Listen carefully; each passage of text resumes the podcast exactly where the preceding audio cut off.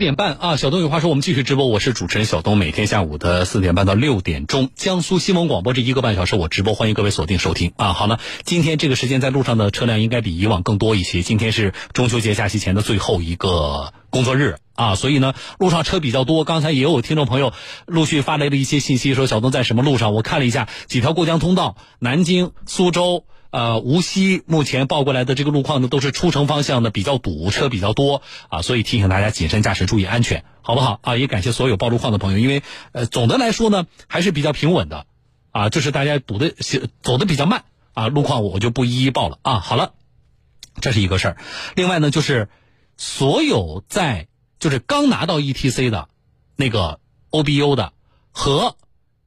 申请了还没有收到 OBU 装置的，或者接下来打算办 ETC 的听众朋友，请特别注意，因为我知道这个最近这段时间啊，办 ETC 的朋友比较多，大家注意了。我们今天在微信后台上传了公安部门紧急的一个提醒，啊，有人开始借着办 ETC 的这个人比较多的这个时间，打起了你钱包的主意，请大家特别注意，去微信后台看看了之后，把这个公安部门的提醒转给身边的开车的朋友，特别是在办 ETC 的这部分听众朋友。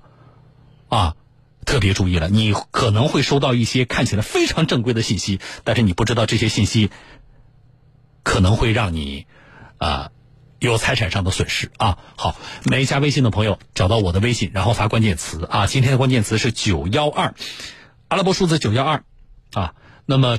没加微信的朋友，在你的手机微信添加朋友当中呢，搜索我的名字“小东”这两个字，拂晓的小东方的东，找到一个叫小东的微信公众号啊，找到一个叫小东的微信公众号，字别写错了啊，拂晓的小东方的东，加关注之后，发阿拉伯数字九幺二，发九幺二三个数字，你能够看到公安部门的这个提醒，然后请把它扩散给更多的身边人，请大家防范，好不好？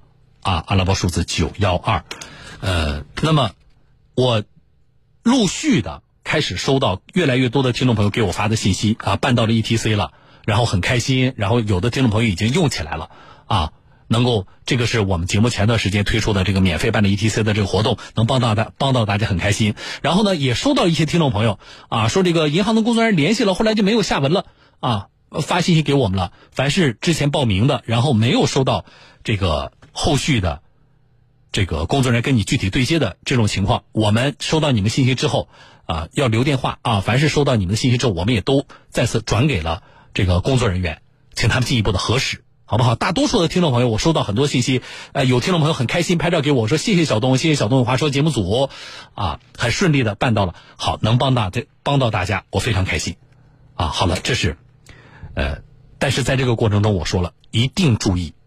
一定注意公安部门的提醒啊！所以大家去微信后台看这个我们的提醒啊。好了，有一些问题，大家提了一些这个问题，稍后如果有时间的话，我今天在节目当中跟大家说啊啊！哎呀，真是，我看到一条信息啊，我刚才说了，我说千万注意，在这个时间里边有人盯着你的钱包，大家提高警惕。这位朋友说了，说已经被骗了啊，还好说才两万。啊，你这个说的倒是挺轻松的，你可能不太在乎这两万块钱，但是我听着都心疼，才两万，特别注意，好不好？我们反复提醒这种事情，怎么还会有人上当受骗呢？嗯，然后对于刚才的那个高空抛物的事啊，很多听众朋友有话要说。刚才又有西安林的一个听众朋友跟我说，他们小区扔下来的是什么？一个暖水壶，啊，气不气人？然后你们的信息我不一一读了，大家的信息呢，其实核心的说了一点啊，大多数的听众朋友持一种什么观点？就是小东这事儿处罚太轻了，啊，那么我们现在的民警同志只能够依据现有的这个法律啊，那么依法进行处罚。但是在这个情况下，我们的听众朋友的感受就是罚的太轻了，啊，他从楼上扔个扔个行李箱下来，啊，那么。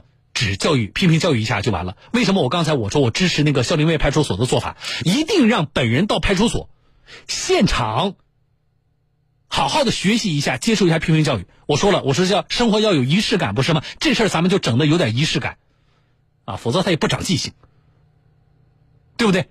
喝点酒不知道自己是谁了，跟老婆吵个架，我的暴脾气就就收不住了。考虑过其他人吗？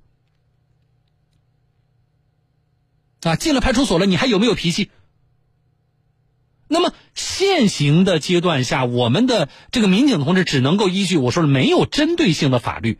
那么我们拿不管是侵权责任法也好，还是其实说实话，这种没有造成伤害的情况的话，都很难适用于侵权侵权责任法。所以民警更多的可能依据的是治安处罚条例，啊，啊，那只能批评教育。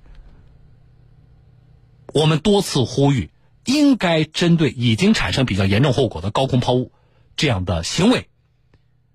有针对性的，不管是出台一个什么司法解释啊，或者是啊某一个这个呃法律法规里增加有针对性的这样的法条，而且增加的不管是司法解释还是相关的规定法条里边核心，我赞成大家的这个意见啊，大家的意见从昨天到今天，我觉得我总结两点，第一点，不是说没砸到人就没事儿。你喝了酒开车没发生交通事故，难道就不处罚吗？该罚一样罚，对不对？达到醉驾的标准，该坐牢一样坐牢。因为醉驾入刑了吗？这和有没有产生交通事故这个严重后果没有关系，针对的是你酒驾或醉驾这种行为本身。我赞同。啊，这是大家的好好多位听众朋友发给我的，我赞同大家的观点，这是第一点。我们针对的是行为本身。那么产生了后果，砸到车、砸到人了，那是另有。针对于后果啊，那适用的法律法规就多了。好，这是第一点，啊，只要你扔，发现了我们就罚。第二，我同样赞成大家的观点，能不能够这个罚的严厉一些，让他付出的代价大一些？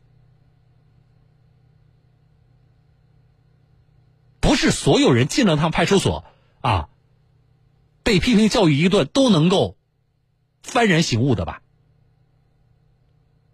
所以我们在法律的这个构建层面，应该给我们一线执法的民警更多的支撑。这点我也赞成。啊，好，这是一个事儿。回来说，呃，接下来。我们持续关注的句容当地的听众朋友，啊，在八月初被行道树倾倒之后砸伤的这个事情。那么昨天我们和句容华阳街道的负责的同志就这个事情进一步做了沟通。现在明确行道树的管养的责任在哪里？在华阳街道。啊，那么涉及到现在的核心的问题是什么呢？啊，民事责任部分，说的再这个具象一些，赔偿啊，因为伤者目前还在医院接受治疗。好，昨天我做了沟通，我就不重复了啊。那么我们说进展，昨天沟通的结果是什么？昨天沟通的结果是希望聚荣华阳街道就这个事情后续的处理。进一步的跟伤者的家属进行沟通，啊，我们的观点一依法当然没有问题，啊，这个华阳街道的这个同志也也一直在说，我说我们希望依法处理，当然没有问题，啊，不是希望依法处理，这个事情接下来的处理一定是依法处理，依法是两个层面，对于负有管养责任的华阳街道来说，啊，那么你对于该事件的。不管是责任的这个归属的问题，还是说啊，我接下来对于这件事情整个的这个处理的过程，那一定是依法的。而依法的另一个层面呢，是对于伤者及其家属来说，我要主张什么样的权利，我要多少钱赔偿，也一定是依法的吗？我觉得这个前提没有问题。啊，这是第一点。第二点，我们表达的是什么呢？就是作为街道这一级机构。我们在遇到群众啊发生这样的意外的伤害，并且啊呃在救治的过程当中遇到了一定困难的时候，除了我们一直强调就是我们希望司法部门的介入之外，我说这里边啊还不仅仅是个法律的问题啊。那么接到这一级机构，我们呃面对辖区内的群众遇到的这样的困难。也要考虑最大程度的关注帮助，所以我们希望，呃沟通之后，那么今天你们双方是不是能够再见面谈一下？好了，我说最新的进展，啊，我跟街道方面联系了，街道方面跟我说我们是怎么谈的，结果是什么？然后我们又向伤者的家属潘女士，就是他的伤者的爱人，这位潘女士又做了求证。好，双方的信息基本对上了，印证下来的结果是今天上午双方谈了，啊，然后呢，街道方面把自己对于这件事情的认识。啊，目前处理啊可能存在的困难，比如说责任怎么划分，到底赔偿什么，这个没有具体的标准，所以他们希望司法部门能不能够最大程度的啊介入之后，啊能够给一个标准，给一个判定，啊也向死这个伤者的家属，呃做了解释。那么潘女士呢跟我们表达呢，经过今天的沟通，啊大家知道前天潘女士来的时候也是，你能觉得气势汹汹的，啊她也一肚子气。啊，此前跟那个，呃，接到信访的工作人员的沟通很不顺利，啊，我觉得我也很理解为什么我们跟他们的沟通也很不顺利，对不对？啊，两位女同志厉害的不得了，但是就是不解决问题，不回答问题。好，那么今天通过我们节目记录之后，双方今天沟通，潘女士跟我说，啊，她也了解了，或者说理解了，更大程度的理解了街道方面，啊，说的是什么意思。那他也认为这件事情的处理呢，啊，通过一个正常的程序没有问题。好，重点说两点结果。第一，我昨天说了，我说在这个问题上，我也希望，啊，街道在处理这个问题的时候，最大程度的给予伤者以及家属，啊，进行给予救助。那么今天，一关于救助方面，街道方面先垫付一万块钱的医药费。啊，因为伤者还在治疗当中呢，现在实际上就是还没有看到这个医院的相关的这个票据啊，因为治疗还没有结束。但是在这种情况下，啊，今天先垫付一万块钱，用于伤者的继续治疗。好，第一一万块钱啊，这是第一点。第二点，我们希望司法部门介入，那么啊，伤者的家属也认可，可问题是。请律师要钱呢，对不对？好，不请律师，这种情况不请律师，那至少写个诉状，这得也也得有懂的人写呀。我们普通人，你你现在真让我写个诉状呢，我还犯难了，怎么写？好，那么我们提出要求，啊，如果说双方你们能够接受，希望司法调解，就是我们有第三方司法机构来对责任的划分、赔偿方面做一个具体的认定。那么我说，当地街道，你们要提供法律援助，哪怕写个诉状，也应该找一个专业的人士帮伤者去家属和这个家属来写啊。这一点街道也同意，所以呢，这一点双方也沟通啊，达成一致了。街道方面提供法律援助，这样的话方便接下来家属直接啊能够顺利的这件事情能够进入司法渠道去解决，然后。街道方面的第三点承诺，那么接下来啊，如果是比如说我们的法院呢啊介入了调解之后，我我说这事都未必到开庭，啊，因为什么呢？是不是要到开庭？其实很重要的态度在华阳街道，啊，华阳街道目前的态度是，只要这个有第三方介入啊，司法部门介入，那么认定下来的这个责任我们都认。好，我们希望这个态度在后续的事件的处理过程当中。也按照目前的表态把它进行下去，那我觉得这个事情就可以了。潘女士目前也就这个伤者的家属啊，也认可今天上午的这种沟通。好，只要当事人认可，我觉得这个事情接下来当务之急啊，那么在街道的救助之下，先把他爱人的这个伤先治好，然后医院的整个的治疗的这个相关的费用单据拿到之后。我们根据刚才所说，司法援助介入，然后进行后续问题的处理。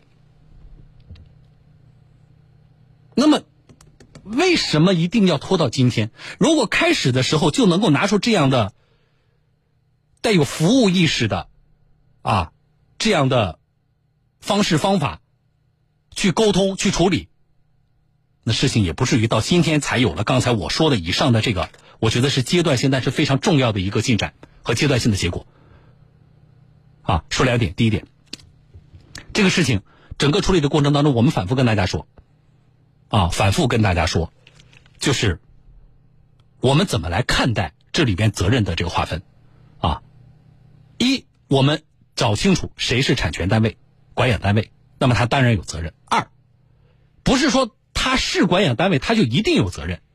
如果他能够证明，啊，我已尽到管养责任，这点非常重要。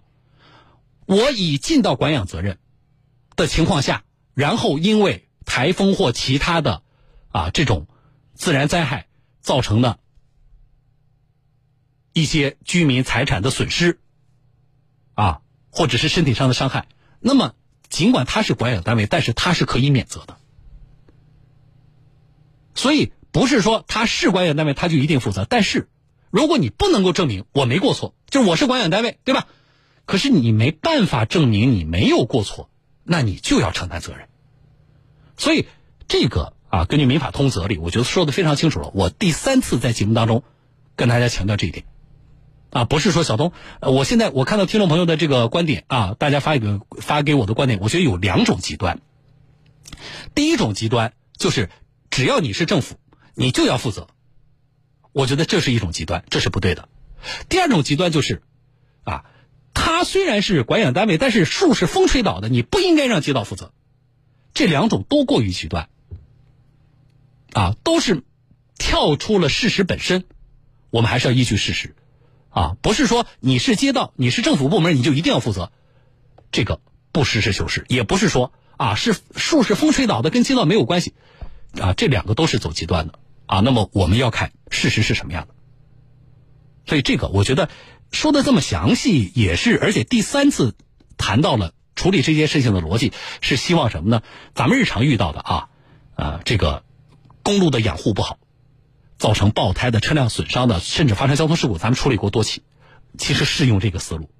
还有窨井盖的破损甚至丢失造成的啊，我们的这个行人或者是骑车人啊发生交通事故受到伤害，也适用于这样的，就是。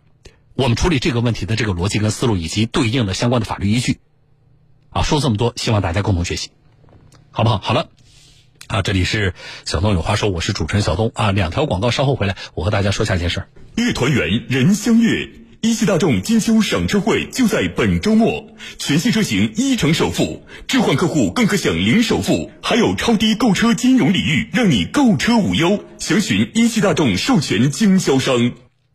呃，今天依旧要感谢南京雨发生态旅游区赞助的这个云栖林舍独栋木屋的体验券啊。那么我们本周的这个奖品已经抽过了，对不对？回来下周我们仍然会在节目当中送出他们提供的这个体验券的啊。好，那么入住木屋之后呢，也推荐大家到南京雨发生态旅游区去。那么正值十月啊，是秋花灿烂的时节，南京雨发呃的向日葵花海啊，就是盛放。那么有万株盛放的向日葵沐浴着阳光，所以呢，大家可以前去啊。如果是导航的话，直接搜南京雨发生态旅游区。还有呢，中秋之际呢，正值是南京沙之船奥莱的四周年，九月十三号那一天，南京沙之船奥莱是不打烊的。同时呢，南京沙之船奥莱呢和江苏新闻广播合作了线上的团购，在江苏新闻广播官微的神最右当中点击沙之船嗨购就可以进入商城。那么购买的商品呢，在九月十三号当天，各位可以到南京江宁莫州东路沙之船奥。莱现场提货，啊，地铁三号线直达。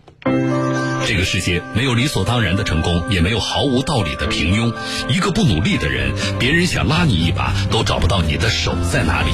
我是小东，江苏新闻广播和中国移动极速宽带和你一起努力，只为让未来更美好。二零一九年，中国移动将在全国范围内建设超过五万个五 G 基站，信号好，上网快，高铁高速不掉线，五 G 看移动，未来无限可能。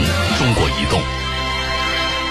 好了，最后回来说啊，我为什么比较急回来要跟大家说呢？因为今天我说了路上的人比较多，那么呃有一些特别是涉及到交通的问题，我及时的希望在节目当中回答大家啊。这位朋友问叫萍水相逢，他说，请问外地牌照上南京老长江大桥面临什么样的罚款？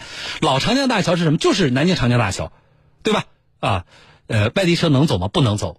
注意了，全天二十四小时，南京以外的牌照是不能够走南京长江大桥的。那么，如果走了会怎么办呢？一百块钱三分啊，所以我们提醒一下，因为可能这个假期啊，呃，大家对这方面的信息非常的需要啊，是不能走的。扬子江隧道、长江隧道也都不能走，啊，外地牌照也都不能走。所以呢，包括小车，你不要觉得小东指的是货车吗？不是的，啊，所以这点我们提醒一下啊，这是我觉得这个问题呢还是不想回答他啊。然后有一位听众朋友叫往后余生，这是刚刚呃十七点多一点给我发来的信息，他显然已经在高速上了，拍了一张照片啊，一位女士。啊，扎着马尾辫，看背影的话，我只能看到背影啊。看背影的话，年龄应该是不大的。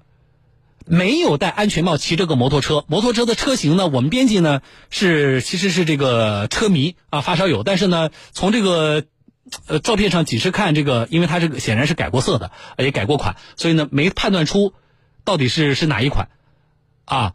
呃，但是摩托车上高速了。这个往后余生这位朋友啊，他就给我发信息说：“小东，这车能上高速吗？不能。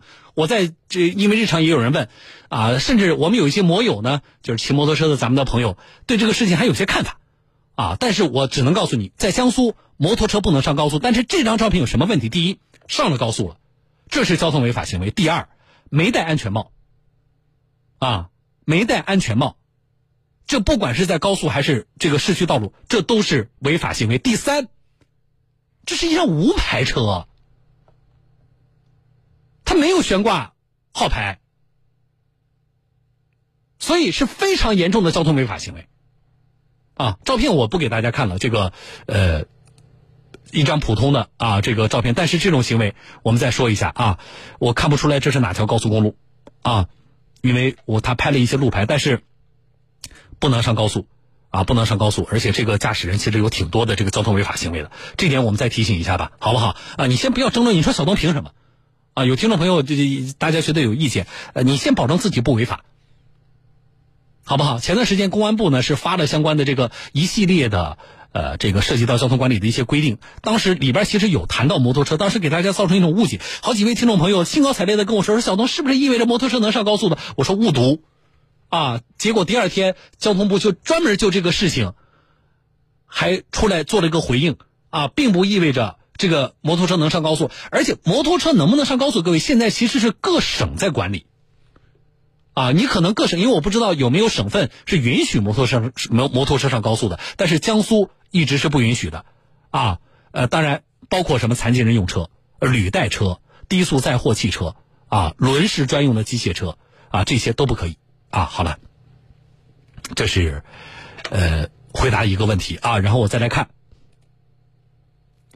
这位听众朋友，啊叫旅行者啊，这不是一个交通问题，但是呢，刚开学可能很多的家长朋友比较关心。呃，旅行者问说，请问学生一年级必须要开校讯通吗？啊，这个问题第一我先回答，啊，什么叫必须？就是强制必须开吗？不是的，啊，别说现在，以前都用校讯通那阵儿，校讯通也不能够强制开通，为什么？他要收家长钱。啊，这是第一点。第二点，我比较惊讶，什么年代了，他没跟我说是哪个城市的哪个学校，怎么还有学校在使用校讯通啊？这都要到五 G 时代了，你们不用微信吗？不用 QQ 或者是其他的现在的现代的这种通讯工具吗？不可能的，对吧？特别在江苏这种地方，不可能说现在还有哪个学校的老师校长你们不用微信。那为什么你们还死求着我们这些家长一定要用校讯通呢？这里边有没有相关运营商跟你们学校的这个某些利益的瓜葛？啊，这块肥肉还不想吐吗？不可以的啊！现在不可以强制用校讯通，更不可以强制收你一个月是十块钱还是八块钱的。所有家长要知晓，有这种情况，向媒体曝光或者向教育局反映都可以啊。好了，最后祝各位中秋节快乐！中秋节之后我们再会啊。